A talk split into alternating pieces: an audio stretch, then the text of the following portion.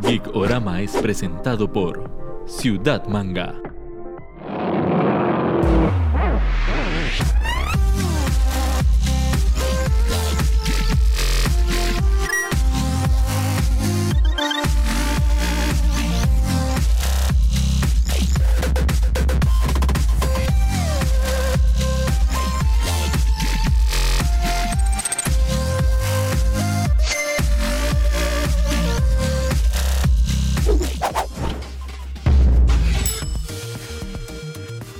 Bienvenidos a un nuevo programa de Gikorama. Volvimos a modo telellamada virtual por una muy buena razón. Primero tengo que darle la bienvenida a Ernesto. Neto, ¿cómo vas? Todo bien, por dicha. Hola a todos allá los que nos ven.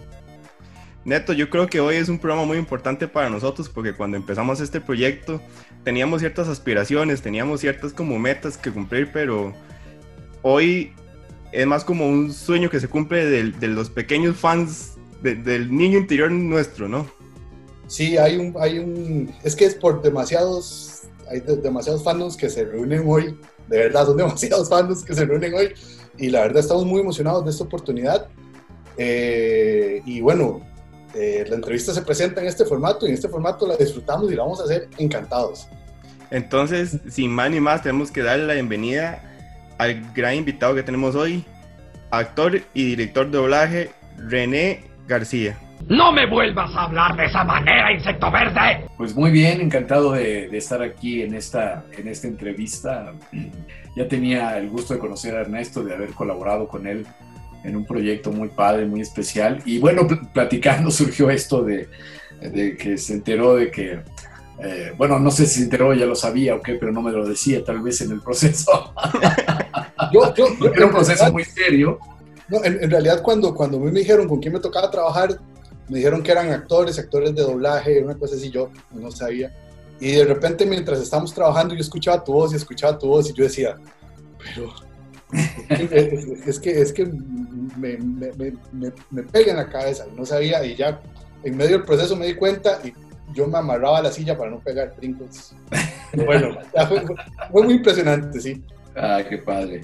Este, no, la verdad es que fue un, un proceso muy padre. Ustedes seguramente saben que Ernesto es un, es un director de cine, ¿no? Y entonces tiene, tiene esta, esta visión de director de cine y entonces, bueno, fue este experimento que estamos haciendo ahora aquí también un poco, ¿no? De cómo, eh, cómo contar una historia desde muchos, desde muchos ángulos, desde muchas partes, ¿no?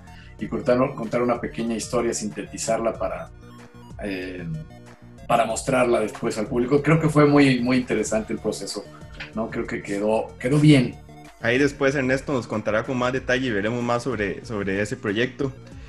René, antes de entrar a la entrevista propiamente, tenemos una sección que se llama Si yo fuera productor, que es como para ir conociéndonos un poco y como para ir aflojándonos. Entonces, si a usted le parece, empezamos con la, con la sección. Muy bien. Ok, esto es Si yo fuera productor, gracias a Crystal Tree.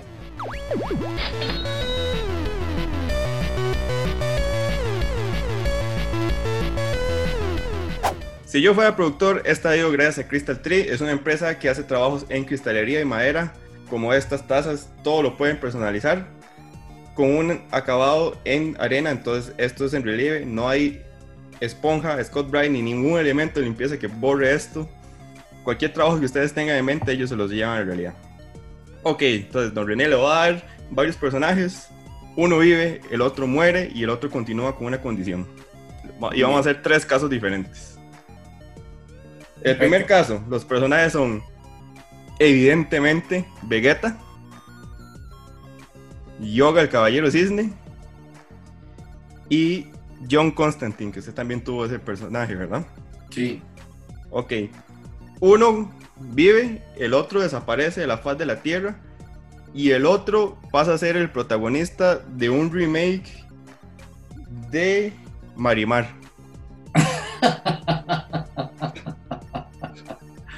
Muy bien, pues mira, yoga muere, evidentemente, ¿no? Este, pues sí, ni modo. Sí, sí, ni modo. Este, eh, Constantine vive, Constantine vive, y Vegeta pasa a ser el protagonista de Marimar. Ok, Vegeta sería la nueva Talía entonces. Exacto. Yo- yo Sería que- interesante, ¿no? Porque imagínate cómo sería la telenovela con Vegeta, ¿no? Como Sí, sí, protagónico. Mueren insectos, mo- morirían todos en la novela, entonces serías muy divertido, sería sensacional. Sí, no podemos debatir nada con toda esa respuesta. El segundo caso. Ben Affleck, Keanu Reeves y John Travolta.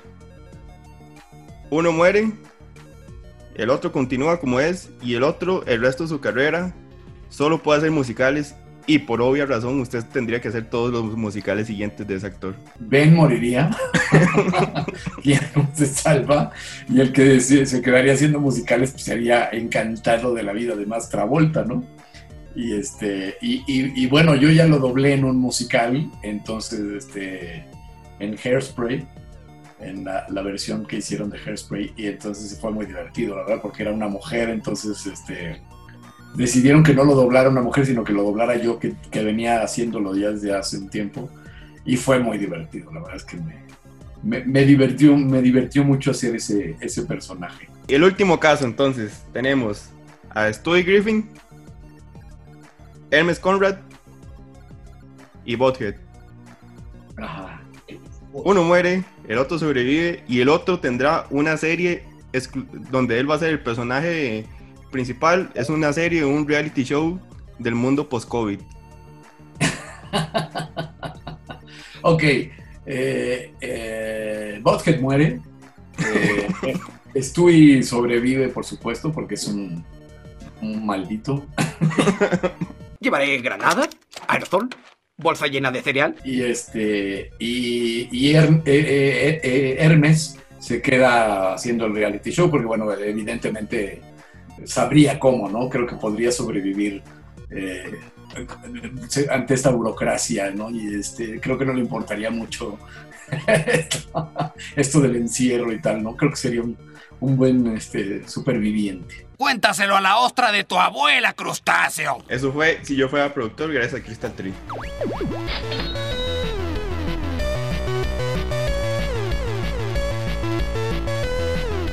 René, bueno, sí, digamos, dando, hablándonos un poquito del, del inicio de tu carrera, ¿verdad? En, ¿cómo es? En el hogar, en el, el- la novela El hogar que robé, Ajá, era una novela, era una telenovela. este, ¿cómo, ¿cómo fue eso? A- a ver. Sucede que yo, eh, yo vengo de- del teatro, yo eh, me formé en el teatro de pequeño, de muy pequeño, empecé a los cuatro años de edad en el teatro. Y en el teatro me desarrollé, desarrollé cierta carrera, ¿no? Como actor infantil. De 74 a 79 eh, hice mucho teatro y de pronto eh, en 79 estuve en una obra muy importante aquí en México, eh, que fue un hito incluso en la, en la historia del teatro. Y entonces, a partir de esa obra, pues la gente se fijó mucho en ella y uno, algunos productores de televisión me buscaron y empecé a hacer telenovelas. Estuve también en Los ricos también lloran, que fue una novela muy sonada. Y luego estuve en El hogar que yo robé y en El hogar que yo robé eh, me tocó hacer muchos capítulos. Era yo el hijo de Angélica María, que es una gran eh, y querida actriz acá en México, y Juan Ferrara eran los dos protagonistas de la novela. Y entonces yo era el hijo y en, eh, salía eh, casi en toda la novela. Y de pronto hubo unas escenas donde se pierde el hijo y tal, y ya sabes, novela. Y va a caer, aquí en México les llamamos eh, pepenadores a las personas que viven de recoger la basura y, vende- y revenderla. Y eran estos personajes. Uno de ellos era Alberto Gavira, gran actor, que era actor de doblaje también. Eh, entonces, eh, pues me vio. Resulta que conocí a mi abuela porque mi abuela era actriz, mi papá era actor, mi bisabuela fue actor, todos, mi familia. casi. Vos sos tercera generación de, de, de- de actores. Yo soy la, la sí, la, mi bisabuela, mis abuelos, los dos abuelos paternos, mi papá y yo, pues la cuarta gana.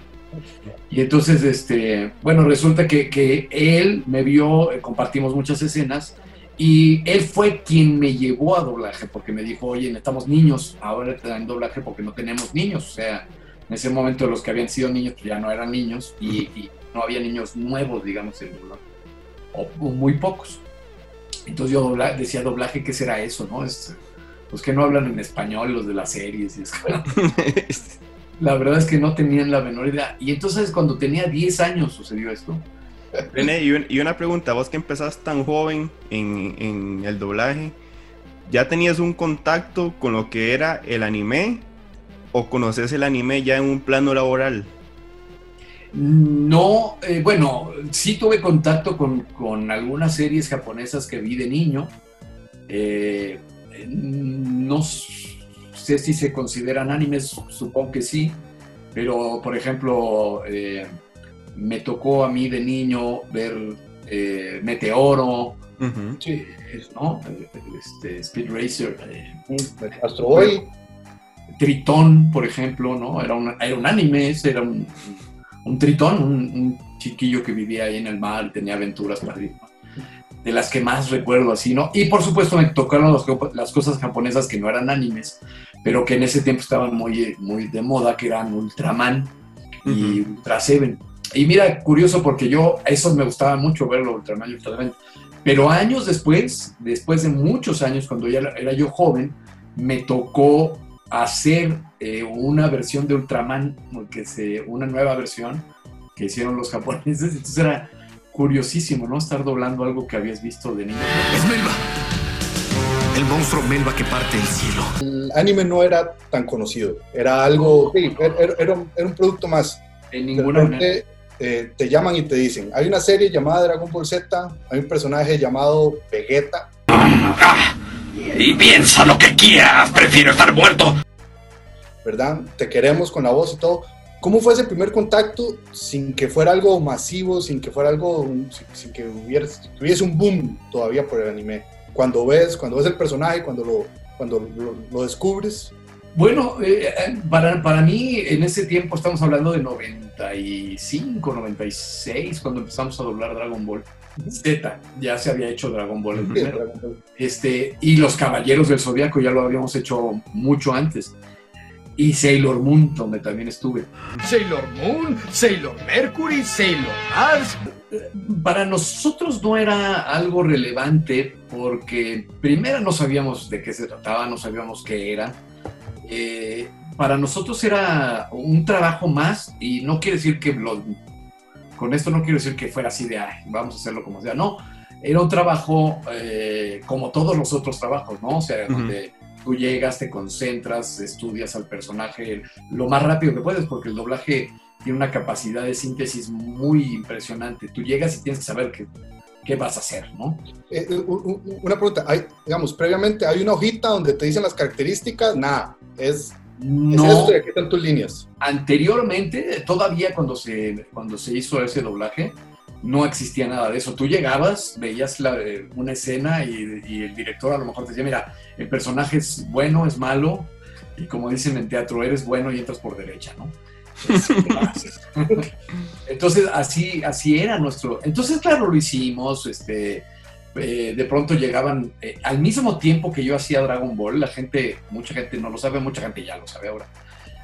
Doblaba al mismo tiempo Slam Dunk, una caricatura donde hace un personaje que se llama Hanamichi Sakurai. Y entonces, al mismo tiempo, entonces había días donde doblaba tres o cuatro capítulos seguidos de Dragon Ball y luego hacía otros tres o cuatro de, de Hanamichi, entonces terminaba agotado. ¡Ah, maldición! Ese balón. Eh, pasó el tiempo, sale Dragon Ball y todavía después de un tiempecito fue cuando vino el boom de Dragon Ball, porque la verdad es que ninguno de nosotros, y el que te diga lo contrario te miente absolutamente, ninguno de nosotros sabíamos lo que iba a pasar con Dragon Ball, o sea, ni nos lo imaginábamos, ¿no?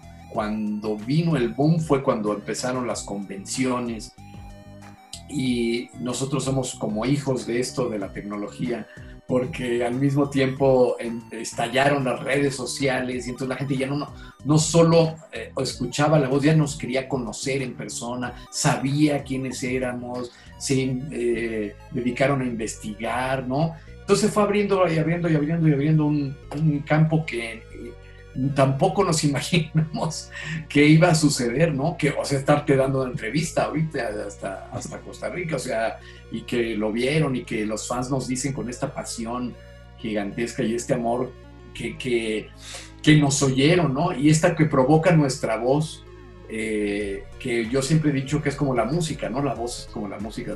De pronto se te queda grabado algo en el, en el disco duro, en el ADN, no sé, pero cuando vuelves a escuchar esa voz, pues te activa la nostalgia y todas estas cosas, como cuando escuchas una canción en un momento muy específico de tu vida, ¿no? Cuando tienes el primer beso eh, y, y te remonta esa canción a todo ese momento. Bueno, así siento que es también con la voz, ¿no? Cuando escuchan la voz, sobre todo cuando lo escuchan en vivo, es un efecto increíble, ¿no? Que, que la gente, bueno, he visto gente llorar, estremecerse por, es- por escucharnos, ¿no? Y, y lo único que yo les digo es que son unos insectos.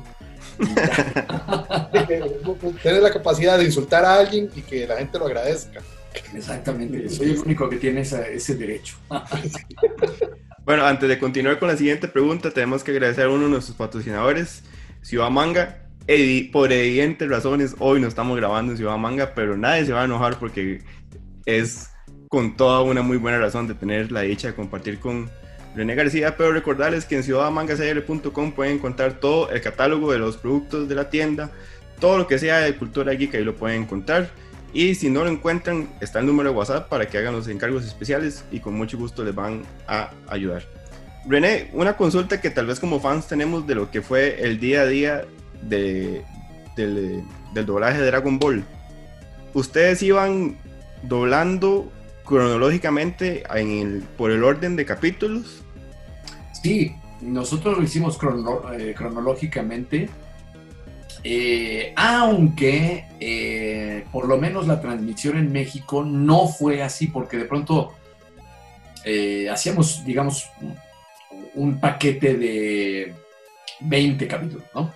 Entonces esos se masterizaban, se editaban, se doblaban, ¿no? Se mezclaban, se mandaban a la televisora y la televisora pues, transmitía esos que tenía pero de pronto faltaban todos los demás, ¿no? Entonces iba teniendo como un pequeño delay, por así decirlo, pero evidentemente de pronto las televisoras creo que tenían esta limitación de que ya, ay, ay, uy, ya nos hicimos los 20 capítulos porque pasaban creo que todos los días. Entonces cuando llegaban a ese punto decían, no, ¿sabes qué? Vamos a repetir desde el 5.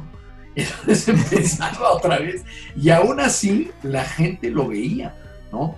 Yo siento personalmente, después de todos estos años que he estado con Dragon Ball tan cercano a mi vida, creo que es un asunto generacional también. O sea, fue un momento en que muchos niños jóvenes, eh, por ahí de entre los 8 y 16, 17 años, se unieron de tal manera, o los unió de tal manera Dragon Ball, que, que marcó una generación muy, muy importante en toda Latinoamérica, ¿no? Eh, desde México hasta la Patagonia nos escuchaban a nosotros en Dragon Ball. Entonces, este, la verdad es que hay un punto en el que Dragon Ball los une por ciertas características, supongo, de la, del anime, que es pues la lucha, el nunca rendirse, el no darse por vencido, sobre todo en el caso de Vegeta, ¿no? Este, eh, luchar por los demás, no lo sé, y, y, esta como familia de Dragon Ball que se, que se hizo después, ¿no? Porque Vegeta llegó siendo el villano de la serie y después se convirtió en un, mega, este, ¿cómo, se, ¿cómo se dice? Pues un semihéroe y luego fue un héroe, ¿no? Porque se sacrifica por la tierra entera, por los... Entonces, eh, creo que eso le da a Vegeta una característica muy bonita de personaje porque es el único de Dragon Ball que sí tuvo una evolución, que, sí cambia, que sí. sí se vuelve más humano, aunque no es humano evidentemente, ¿no? Pero evidentemente esto conectó con el público de, de manera inmediata, ¿no? O sea, el público se... Hay gente que se identifica más con Vegeta que con el propio héroe que es Goku. Yo, yo, y una pregunta en esa evolución de Vegeta, porque la relación de Vegeta con Bulma se da, pum, de un capítulo a otro. La, la, duda mía era más como si te sorprendió a vos, René, que de repente, pum, Vegeta tuviera... No, no, en este caso no, porque te digo, eh, o sea, un día se volvió chango, ¿no? Sí, sí. Ya, ya las posibilidades eran Las muchas. posibilidades de un anime son infinitas, ¿no? Entonces, este...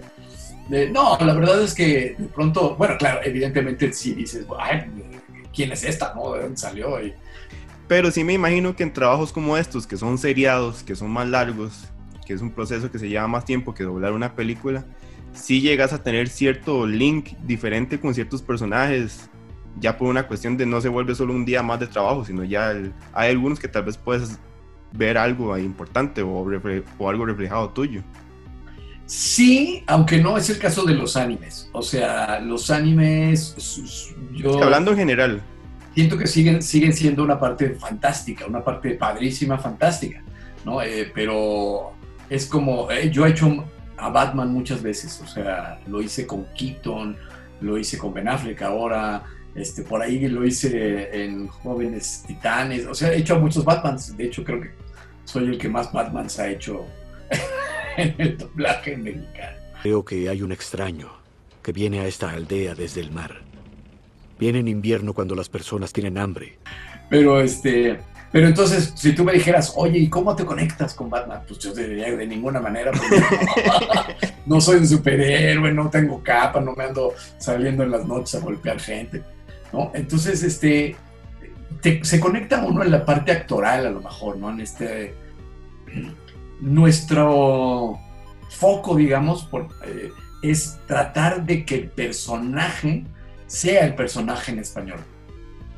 Eh, más que fijarnos en la historia, si la historia es buena, mala, regular, bonita, fea, lo que yo por lo menos trato de hacer es que el personaje tenga esta vida en latino, ¿no? En español o como quieras llamarle, ¿no? Pero que tú creas, o sea, mi fin último y el fin último del doblaje debería ser ese, que tú creas que los personajes están hablando en español y que tú te conectes con la historia en español y que se te olvide desde el minuto uno que esos personajes tienen un idioma original. Eso es el quid del doblaje. O sea, entonces la concentración absoluta tiene que ser en el personaje que te toca en ese momento específico y por supuesto, en ese momento específico, tú te vuelves el personaje en ese momento específico. Cuando tú entras a la cabina y comienzas a hablar como el personaje, tú tienes que ser el personaje, no tienes que ser René García.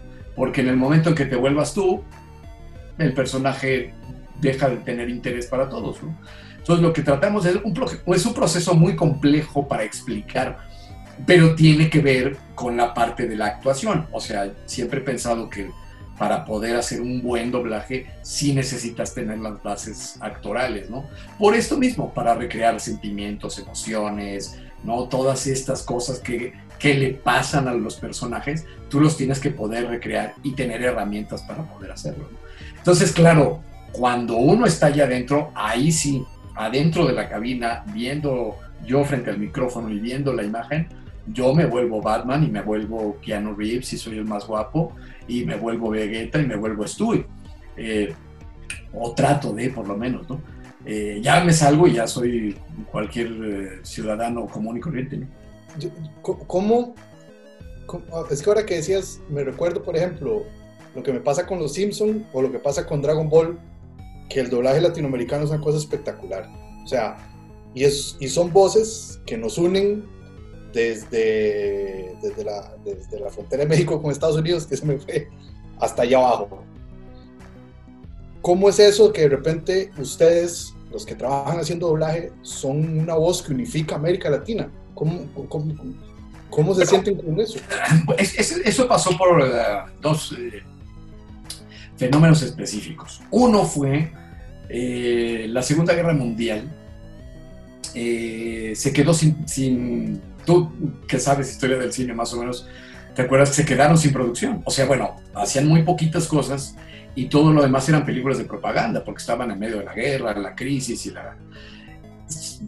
Pasa la Segunda Guerra Mundial y entonces deciden reactivar el mercado y entonces dicen, bueno, ya sé, vamos a vender películas a Latinoamérica. Vamos a hacer Drácula, ¿no? Este, estoy diciendo, no estoy especificando fechas, pero bueno, un ejemplo, ¿no? Vamos a hacer Drácula, ok, hagamos Drácula, entonces que necesitamos tal la producción, entonces hacen el set y todo, y Drácula, todas las escenas en inglés, la parte original, las filman en una mañana. Pero dicen, ah, tenemos el set, tenemos, vamos a hacer todo esto igualito, pero con actores latinoamericanos. Y entonces, claro, eh, eh, los actores que vivían en Hollywood en ese tiempo eran españoles, salvadoreños, mexicanos, colombianos, ¿no? Este, de todo. Entonces era una mezcolanza de acentos muy extraña y les costaba el doble hacer la película. Hasta que se inventan estos aparatos grandototes que se llaman nagras, que sincronizaban la imagen con el sonido y el sonido lo tenían aparte. Y entonces un ingeniero de pronto dijo, oigan, ¿por qué no intentamos solo poner una voz, ¿no? Eh, eh, eh, arriba de la imagen. Vamos a probar a ver qué pasa. Y evidentemente ya no nos va a costar lo que costaría hacer toda una película completa. A este es el costo del doblaje. ¿Por qué el doblaje? Y no subtítulos, porque desgraciadamente eh, la historia nos dice que en ese tiempo la mayoría de la, la- Latinoamérica era analfabeta. Y, Y, y- a poder leer los subtítulos. es un poco, o sea, parecido a lo del arte sacro en las iglesias. Contar mediante los vitrales que están ahí para la gente que no sepa leer. Exactamente, ¿no? O sea, dijeron, bueno, vamos a ver. Ahora, ¿por qué México? Porque México tenía en ese tiempo todavía eh, las radionovelas. Las radionovelas eran hechas por actores que hacían radio, no se veían y solo utilizaban la voz. Entonces dijeron, ah, esas voces. Y se llevan a un grupo de gente a Estados Unidos, a Nueva York, para real experimentar y ver cómo pudieron y ellos son los pioneros del doblaje, ¿no? Este, evidentemente lo logran, vienen para acá y otro mercado que se, eh, digamos, se apuntó en la lista para poder también hacerlo fue Argentina. Porque Argentina empezó hace muchos años el doblaje también, pero por algún motivo la manera en la que hablamos los mexicanos chilangos, mexicanos del centro del país, específicamente de la Ciudad de México, eh, pronunciando todas las, let- las letras de las palabras, ¿no? Todo esto le dio un cierto misticismo al doblaje porque pues no era un acento totalmente identificable, era unas, podías ser el, neutro. a- a- digamos Vegeta, ¿no? O sea, Vegeta pues, es un extraterrestre, viene del planeta, pero no es tu vecino, no es tu sobrino, no es tu papá, ¿no? Que habla con los acentos de cada región. Entonces dicen, ah, se creó esta magia, ¿no? Esta cosa rara. Fue mera coincidencia, la verdad, ¿no? Ok, antes de seguir con la siguiente pregunta, tenemos que agradecer también a Poki CR. Eh, recuerden, los mejores snacks japoneses, ramen. No se nos ha olvidado que Ernesto tiene pendiente una cápsula de probar el ramen más picante del mundo. Próximamente la verán. Ustedes ya saben, para todos los que son productos de snacks, bebidas, confites, cosas chidísimas de Japón, Poki CR, estén atentos a que tiran promociones súper buenas y con precios muy cómodos. René, vos nos decías ahora que cada trabajo vos lo, lo afrontás como lo que es. Si es, una, si es un anime, tiene un tono. Pero aparte del tema de- de- del tono de cada cosa, vos sentís que los dibujos, el anime y los dibujos que vos has hecho gringos, por decirlo de alguna forma, tienen diferencias en narrativas, en la forma en cómo se tratan los personajes. Sí, total, absolutamente. Sí, yo, eh, el primer eh, anime que hice fue uno que nadie se acuerda de él, eh, pasó sin pena ni gloria, pero fue lo- el primero que hice yo como eh, actor de doblaje. Se llamaba algo así como Taylor, el capitán despistado. Por ahí debe existir en algún lado, ¿no? En lo buscaremos. archivo de alguien, ¿no? Y era, sí, era un androide que, bueno, era humano, pero era, era robot. Y tenía a dos acompañantes policías, un hombre y una mujer. Que, y este siempre, bueno, estaban resolviendo casos y demás, y siempre se metían en problemas. Y yo era uno de los policías, que siempre estaba con él, o era, como el protagonista de, la serie, ¿no?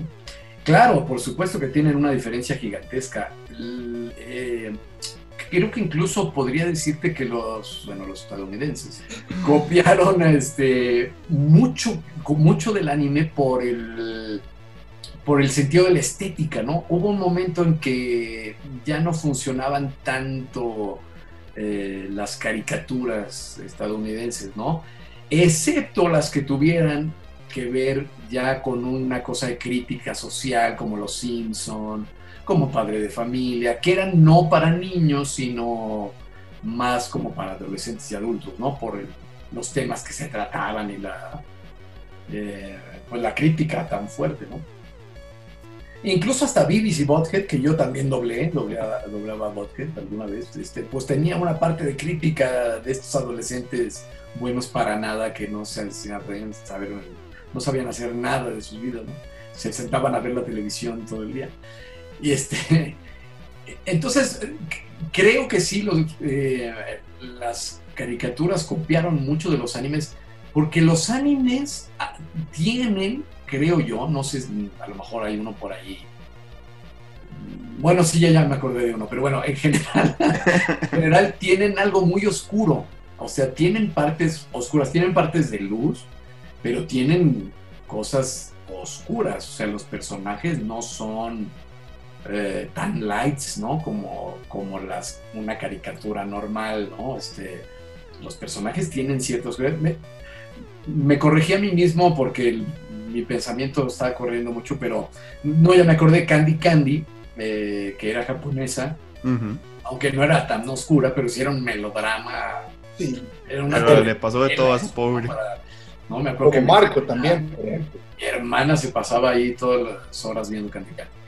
Este, pero la mayoría, si tú te pones a ver o investigar o ves imágenes y todo, los japoneses tienen cierta uh, oscuridad, tienen temas eh, eh, oscuros que son parte de su cultura, ¿no? O sea, de pronto recuerdo mucho cuando hice Los Caballeros del Zodiaco que en México tuvo mucho éxito ese anime.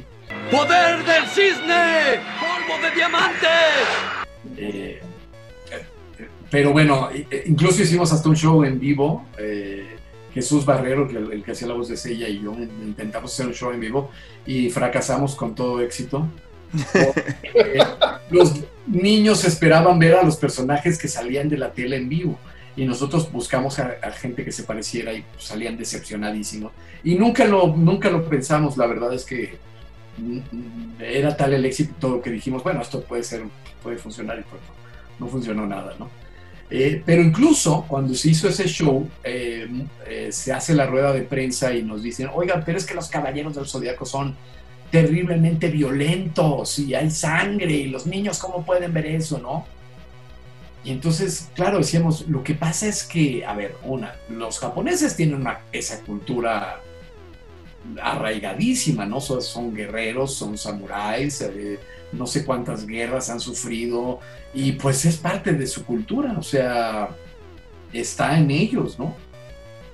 Pero tienen también una parte que no tiene que ver solo con la violencia porque sí, tiene que ver con la violencia porque hay un propósito, hay un, no, claro, sangran, se lastiman, ¿no? Pero, pero no es de que eh, estés en un bar y ellos digan, ay, ahora te voy a, vamos a pelearnos aquí afuera, ¿no? No, no, sí. Creo que tiene, tiene un porqué, aunque sí es muy violento y era mucho más violento todavía en el tiempo de los caballeros porque se les brotaba la sangre de la boca. Eso nunca se había visto en, en algo que vieran los niños. O, o- o- o, por ejemplo, el personaje de Yoga con su madre bajo el agua y... La madre zombie. este dramatismo que tienen, ¿no? Porque son súper pasionales y también por eso conectamos mucho con los japoneses, son eh, muy pasionales en lo que hacen y pueden llegar al melodrama, creo incluso, pero bueno, nosotros en Latinoamérica somos un melodrama todo el tiempo, ¿no? Este, nuestras vidas son melodramáticas, ¿no? Cuando le preguntas a una persona en, en México, en Costa Rica o en Argentina, ¿no? Este, Oye, ¿cómo? Eh, oye, estoy muy mal. No, yo estoy peor porque no, no yo peor porque no, pues, todos están un melodrama terrible. Pero este, pero la verdad es que creo que eh, eh, esto también le da un sentido diferente a nada más estar matando personas o a los malos, ¿no? A los monstruos, ¿no? Esto sí es como un pasito más, o sea, es este honor de los japoneses tan arraigado, esta tradición de que tiene que haber un porqué, sino como el karate, ¿no? O sea, el karate no es voy a salir a karatearme gente, o sea, tiene que haber un algo antes de que puedas usar esa fuerza. ¿no? Que, que- Entonces- que- que inclusive por lo menos le quita un poco lo infantil que tiene eh, un- una fábula como G.I. Joe's, por ejemplo, que se disparan y se disparan y no hay sangre, nadie muere y entonces es muchísimo más, fan- más fantasioso y, y todo eso. Claro, ¿no? Acá, bueno, acá en, en Dragon Ball murieron muchas veces todos, pero luego revivieron. Entonces yo siempre digo el chiste este de que Dragon Ball es como personaje de Dragon Ball, ¿no? Porque se muere, revive, se muere, revive. Y ya ha revivido durante no sé cuántos años y, y- y quién sabe cuántos más nos falten, ¿no? Y también creo que los japoneses conviven mucho con la parte muy oscura, ¿no? Las historias de fantasmas japonesas que son maravillosas. Este, todo esta parte sobrenatural, creo, pues, sin conocer tampoco a profundidad, eh, creo que es parte también de su cultura, ¿no? Me acuerdo mucho de una serie japonesa, esa sí la, esa sí la veía, y creo que la veíamos todos en, en México, porque pasaba en la televisión, era lo que tenías que ver, la señorita Cometa. La señorita Cometa era una bruja, una bruja buena, una bruja blanca, pero bueno, vivía en la tierra, cuidaba a dos niños, y, pero de pronto, en alguno de los capítulos, eran capítulos de terror para nosotros como niños, porque salían, en uno me acuerdo perfecto, ¿no? Que traumó a toda mi generación. Eh, Salía la bruja, bruja, y era de terror, terror, ver todo lo que hacía y la su- ¿no? Entonces, todo el mundo cuando éramos niños nos traumamos con ese capítulo de la bruja de la señorita Cometa. Pero ahí está, o sea, es parte también de su cultura y parte de, de cómo crecen y así, así es la cosa. Yo, antes de hacer una pregunta seria, ocupo hacer una pregunta bien tonta, pero es que no me, lo- no me la puedo guardar ahora que usted estaba hablando de, de cuando la gente criticaba la violencia a los caballeros de Zodiaco. Usted también trabajó en Supercampeones. Muy poco. Muy poco, pero- sí. pero estuvo involucrado. Por ahí que pasó, sí, un, un francés, creo que. Usted, usted de, de- de su opinión profesional, ¿qué cree que era más grande? ¿La cantidad de sangre de un caballero de Zodiaco o las canchas de los Supercampeones? No, bueno, las pues ahí más o menos, este, como decimos en México, ahí se van, ¿no? Porque también los supercampeones eran así de, voy a tirar el penalti, ¿no? El capítulo 38 seguía tirando el mismo penalti, ¿no? y, y no, no pasaba nada, y corrían y corrían y corrían. y corrían.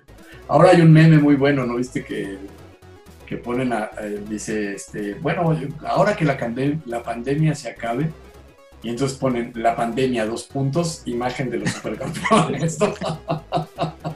Entonces, es, así es, así eran las cosas. René, en, cuando estábamos preparando esta entrevista, lo que nos llamaba la atención es, ah, bueno, usted tiene una extensa carrera y por lo tanto una cantidad impresionante de personajes que ha interpretado, pero tiene un paso muy destacable en lo que es el mundo geek, ¿verdad? O sea, son demasiados los personajes.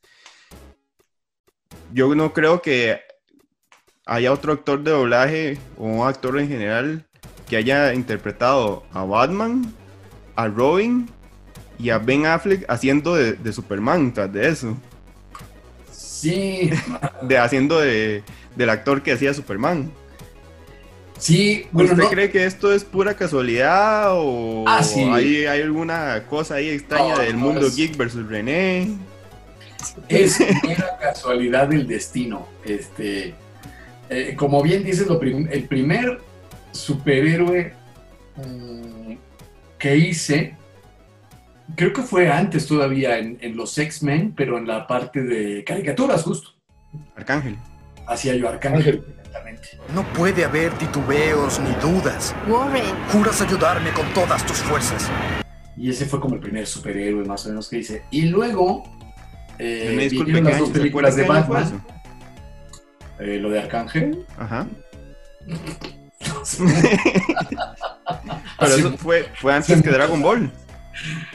Eh, yo creo que más o menos por, la, por ahí, ¿eh? Es Ok. que, mira, a veces hay, eh, eh, es lo que te digo, a veces las personas del público pensarían que solo hacíamos Dragon Ball y que estábamos absolutamente concentrados en Dragon No, salías de Dragon Ball y hacías los X-Men, y salías de los X-Men y hacías alguna comedia, este, o, ¿no?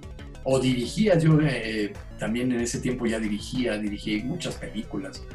Eh, Sí, se, se lo pregunto más que todo porque aquí se transmitían en la misma época las dos, las dos series. Lo más probable es que, lo más probable es que sí. Pero te digo, hice eso, luego hice dos Robins en las películas de Robin, Por un momento solo podía pensar en ella, como si la amara. que eran malísimas las pobres películas, eran las peores. Y luego se redobló eh, Batman Returns y tuve la oportunidad de hacer a Michael Keaton en esa película, eh, porque lo había hecho de pronto en algún par de películas. eh, y, me llamaron para hacerlo y pues bueno, fue muy padre porque aparte a mí me parece que las películas de Batman de Burton siguen teniendo un lugar muy especial y para mí, a mí me gustan mucho. Y luego, pues Ben Affleck, que dobló regularmente, hace a Daredevil en la película, que fue otro, ¿no? Superhéroe. Y luego se lo manda Así la- que decir otro mal momento. manda la porra, otro mal momento del cine. Este, manda la porra a Marvel y se va con, se va a hacer el Batman y pues me toca hacer el Batman, ¿no? Mera coincidencia de la vida, mera coincidencia, o sea, eh, he, estado, ¿no? Con, con estos actores que de pronto hacen, pero además muy curioso porque fíjate que lo, lo que pasa es que luego no se enteran de esto las compañías, pero me llamaron para hacer al buitre, que es el enemigo de, de Spider-Man, ¿no? Eh, en, en una película. Porque quiero que tú lo entiendas. Y Entonces, bueno, de pronto decías estar en, en DC, pero luego te vas para acá, ¿no? Entonces, claro, como Marvel lo compra Disney, pero no el hombre araña, entonces hubo la oportunidad de que yo hiciera a Michael Keaton en la película de Ciertos vacíos legales. El hombre araña. Bueno, antes de seguir, también tenemos que agradecer a Elementos 3D, que es una empresa que se encarga de todo lo que es impresión 3D. Ahorita están muy preocupados por la situación de la pandemia y el COVID-19, entonces tienen un montón de implementos como eh, ganchitos para abrir las puertas, adaptadores de puertas para abrirla con el antebrazo, caretas, un montón de productos. Y si ustedes tienen una figura que nunca han podido encontrar, ustedes le dicen a ellos y ellos le hacen la impresión en 3D. Cualquier asesoría de impresión 3D con ellos los pueden asesorar. Perfecto.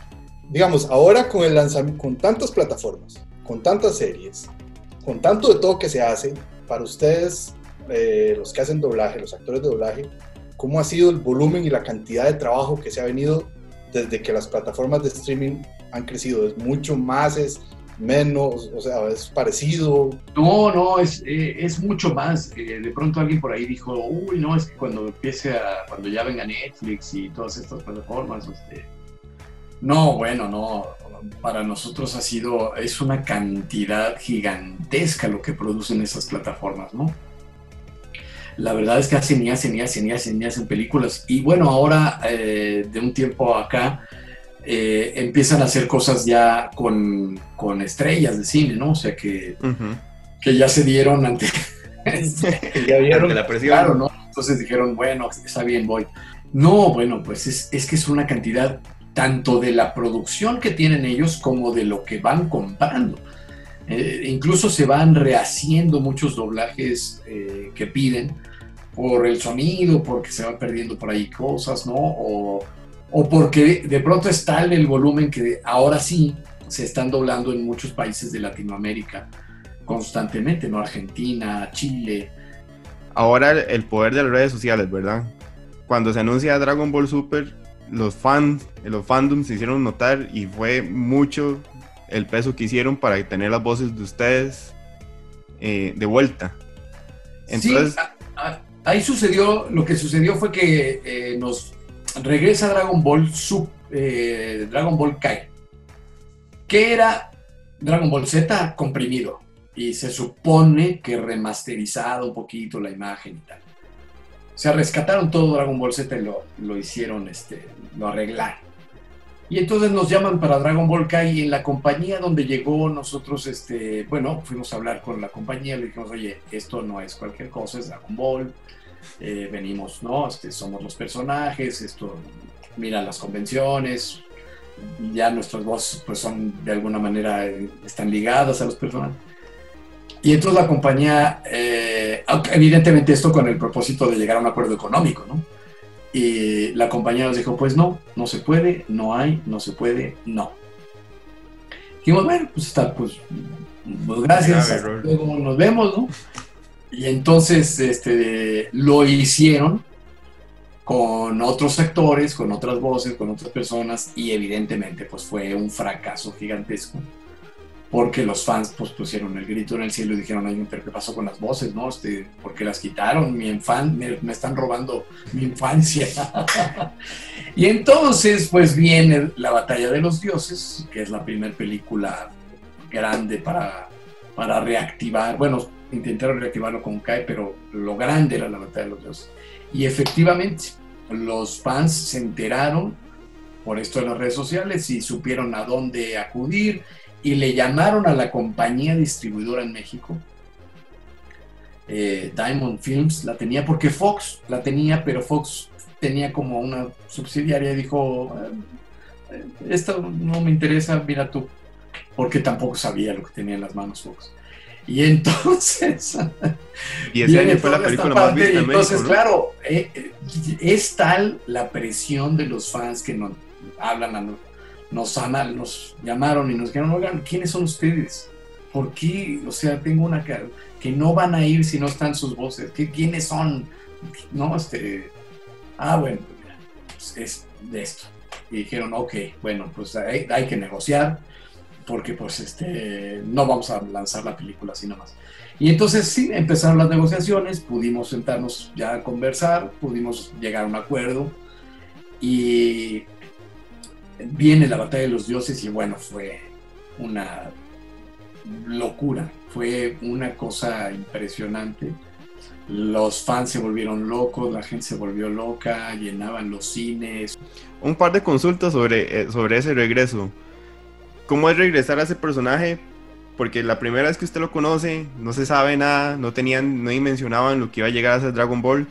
¿Qué es volver a Vegeta sabiendo lo- todo lo que ha logrado Latinoamérica, todo el amor que la gente le tiene a ese personaje? Es que nunca lo dejé.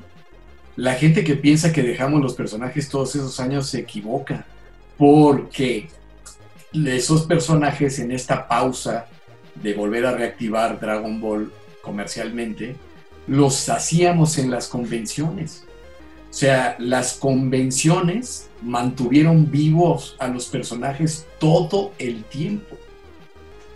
Entonces, para nosotros regresar a hacer la batalla de los dioses fue muy emocionante, pero tampoco era de, ¿cómo lo hice? No me acuerdo. No, para nada. Teníamos, lo habíamos hecho el fin de semana anterior. ¿Cuál fue, para, en su opinión, el mayor sacrificio de Vegeta? A ver, el sacrificio que hizo por Trunks ante Majin Buu de sacrificar su vida. Trunks, cuida. Cuida a Bulma, que es tu madre. O tener que haber hecho la canción del bingo para salvar a todos frente a Bills. ¡Es tiempo de diversión! ¡Ajá! No, pues las dos, ¿no? Es que yo, yo siento que el hecho de el, el orgullo de Vegeta es demasiado. Yo siento que tal vez lo del bingo fue peor para él. Sí, yo creo que sí, porque es un guerrero, ¿no? Entonces morir, morir eh, en la gloria y no haber muerto y haber hecho el ridículo con el bingo, pues es Pero bueno, también lo hizo, lo hizo por, eh, lo hizo con un motivo, no lo hizo nada más porque se emborrachó y empezó a bailar, no, dijo. eh, La verdad es que yo me divertí mucho, porque yo no, no sé por qué los fans sufren con esas escenas, pero pero son los fans los que sufren, yo no. O sea, yo me divierto y la verdad es que fue padre porque más cantó y entonces este eh, ya tenía un reto. Para mí fue era un reto más, ¿no? O sea, Vegeta cantando jamás en la vida. Me La única digo. vez que ha cantado como Vegeta para la serie. en esa parte nada más, ¿no? Entonces, este, bueno, aparte, aparte cantar, entonces eh, tenía, tenía, tenía su, eh, su parte compleja, ¿no? Su parte, su parte padre, ¿no? Y es una, es parte de la película, o sea, insisto, eh, si supiera en la vida la gente cuántos ridículos he tenido que hacer en doblaje, de Vegeta sería lo de menos. ¿no? Viendo otras entrevistas, sabemos que, el, que, el, que el, eh, lo que sos nerd, lo que es tu fandom, lo que sos geek, es de la música. Y se Y nota. bueno, viendo atrás y viendo esas guitarras ahí, pues todo, o sea, hablarnos un poco de eso. Eh, Sí, yo, este, bueno, la música es, eh, esta sí es parte eh, trascendental en mi vida, ¿no? O sea, no podría vivir sin esto, ¿no? Este, nunca lo he hecho de manera, digamos, no he grabado un disco ni nada de eso, pero sí grabo mis canciones aquí, eh, hago música, ¿no? este, y esa es una parte que me llena mucho y, y escucho una cantidad estúpida de música todos los días, o sea, yo sí no podría estar sin la música, no es una parte fundamental, de- absoluta de mi vida, ¿no? En, en eso sí sos específicamente geek, buscando... Totalmente, totalmente, pero aparte era peor cuando era jovencito porque me sabía el productor, en qué estudio lo habían grabado, este, cuáles eran los músicos que habían tocado la canción, ¿no? Este, realmente sí me interesaba mucho este, por qué la línea del bajo sonaba en, en esa parte de la canción tal, ¿no? Todas estas cosas de, de la música. Digo, yo soy geek de la música, entonces eh, eh, luego mi mujer no me soporta y todo porque siempre quiero estar viendo cosas de música, ¿no? Entonces, ¿qué vemos? Pues vamos, ay, este documental sobre la música del producto. No, qué loco.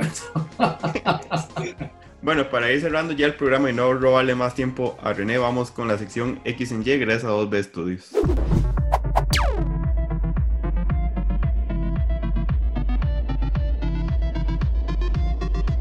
Ok, X en Y es traído gracias a 2B Studios. Es un eh, estudio en serigrafía textil. Ernesto hoy anda una muy bonita camisa de la familia Vegeta. Muy padre. Yo ando una de un diseño de una katana samurai. Diseños muy chivas, cosas muy geeks, ya saben, los buscan como 2B Studios, tienen promociones muy buenas. Entonces en XY René ponemos un, un supuesto de qué pasaría si dos personajes que son de universos diferentes se encontraran, un director dirigiera una película que no le pertenece. ¿Qué pasaría si alguien con mucho, una cantidad estúpida de dinero decidiera hacer una película donde saliera Batman de Ben Affleck y John Wick? Y usted le tocara doblar los dos personajes. ¿Cómo sería ese, ese enfrentamiento? Si fuera el Batman de Ben Affleck, me quedo con John Wick. Pero ¿por qué hace la aclaración? Porque si fuera Keaton sería diferente. Ah, eh, si fuera Keaton sería. Si fuera Keaton me quedaría con Keaton. Ok. Por alguna razón especial tenemos esa inclinación. Oye, pues más que nada. este, por, por las. eh, ¿Cómo se dice? Eh, las habilidades actorales.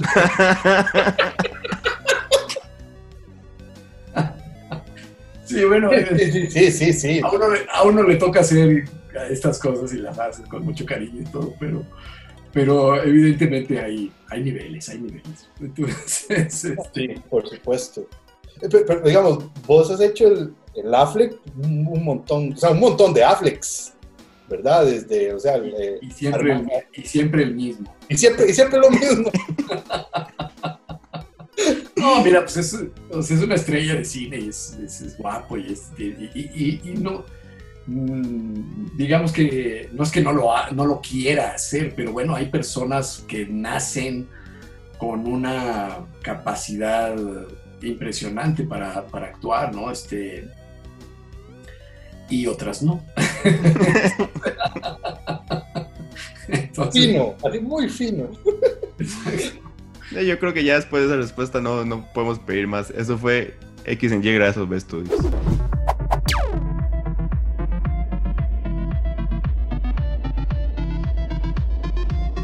No, nada, o sea, el, el, el- el fandom es mucho, el, o sea, por todo.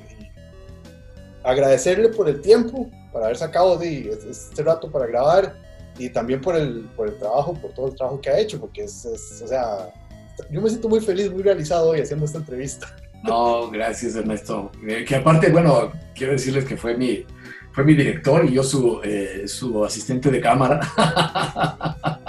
Sí, fue, era, era muy extraño yo, yo, yo diciéndole al príncipe de los Saiyajines cómo poner una cámara. Pero entonces yo me sentí en un nivel así como... Ernesto, ¿qué ángulo quieres? Este, así está bien. Y Ernesto dudaba decía, no, mira, por acá, por acá.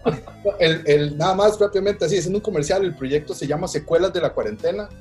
40 cortos, 40 directores, 40 guionistas, 40 editores y 40 de todos, de todo el mundo. A ver cuándo sale y cómo sale. Entonces... Sí, ya le estamos haciendo mucha promoción también.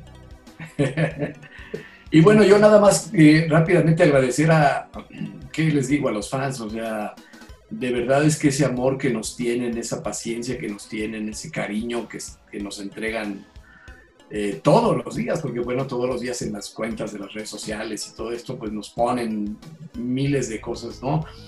E, ese amor que nos han tenido durante todos estos años es, es muy difícil poder... Eh, hacer un, hacerlo recíproco porque es demasiado, ¿no? Entonces no sabemos cómo, pero lo poco que podemos hacer nosotros desde donde estamos es tratar de hacer las cosas siempre lo mejor posible para, para que ustedes las disfruten, ¿no? Porque a fin de cuentas son ustedes quienes las disfrutan. O no, ¿no? Pero, este, pero tratamos, tratamos, intentamos de que, de que así sea, de hacerlos pasar un, un rato agradable, de, de, tener una sonrisa o una lágrima también, ¿por qué no? Este, y, acompañarlos en ese mismo camino, ¿no? y uniéndome también al, agradecimiento de Ernesto, entonces fuera de sentir que estoy cumpliendo una meta de niño, de haber conocido a Vegeta, es también el honor de, haber entrevistado a un excelente profesional en lo que es el, doblaje como, y en la parte actoral como es usted. René, entonces agradecerle todo el tiempo que nos dio. Eh, vamos a tratar de mandarle un regalo por vía Correo de Costa Rica. Ah, muchas gracias. De uno de los patrocinadores, que es Honey Socks, vamos a mandarle un par, dos pares de medias, unos parcitos de medias de, de alguno de los personajes que está interpretado para agradecerle el tiempo. Honey Socks es una tienda que hace, eh, vende medias de cosas geek, cosas chivísimas. Entonces ahí nos vamos a poner de acuerdo con usted para que nos facilite una dirección y hacerle llegar el, regalito para, para agradecerle un poco de este tiempo que nos dio. Muchas gracias, no, gracias a ustedes y infinitas gracias por el regalo. Excelente, entonces muchas gracias por habernos visto hoy. Esto fue Icorama. Chao. Y bueno, pues que les dejo un saludo enorme y adiós insectos.